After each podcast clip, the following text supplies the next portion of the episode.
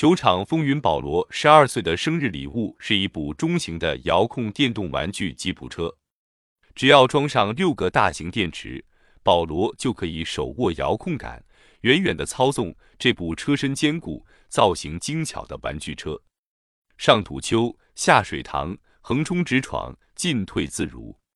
保罗好得意，每天忘腰费时学会了各式飘车的花样。但两个星期后，他玩腻了。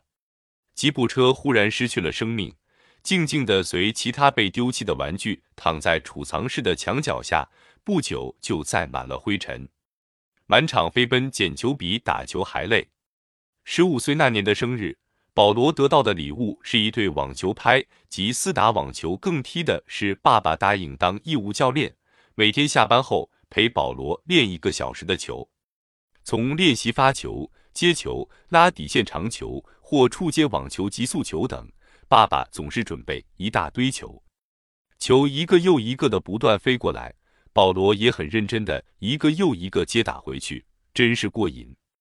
美中不足的是他初出上道，技术不佳，便时时漏接，有时球打到了，却没能按照既定的方向飞去，一场球打下来。四十八个球就分别躺在远远近近四十八个不同的方位上。爸爸总是倚老卖老的说：“保罗，把球捡回来就可以回家了。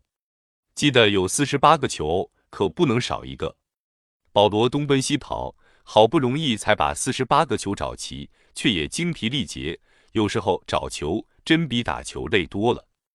但为了要继续打网球，也只有满场飞奔的去捡球。累就累一点吧，背了四十八个球，把袋子往储藏室一摆，就预备冲凉去也。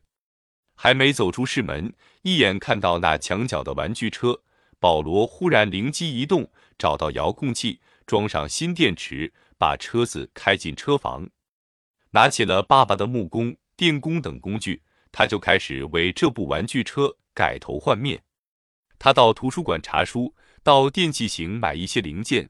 到大学里请教电机系的教授，只见他逼逼打打，忙碌异常。大家都监保罗在干嘛？玩具车改装成捡球车，效果惊人。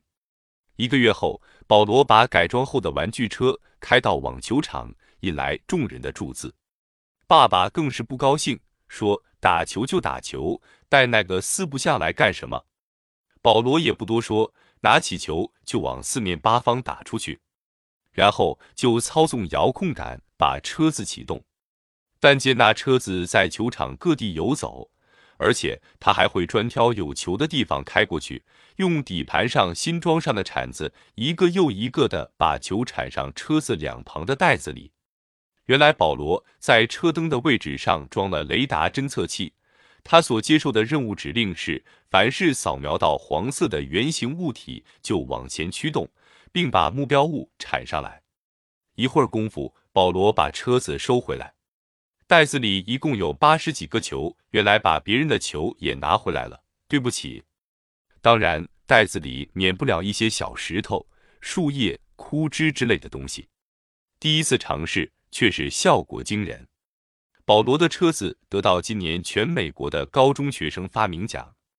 更有趣的，高尔夫球场的老板当场和他签了合约，也要复制一部捡球车。保罗说：“高尔夫球小了很多，扫描很不容易，价钱可要加一倍。”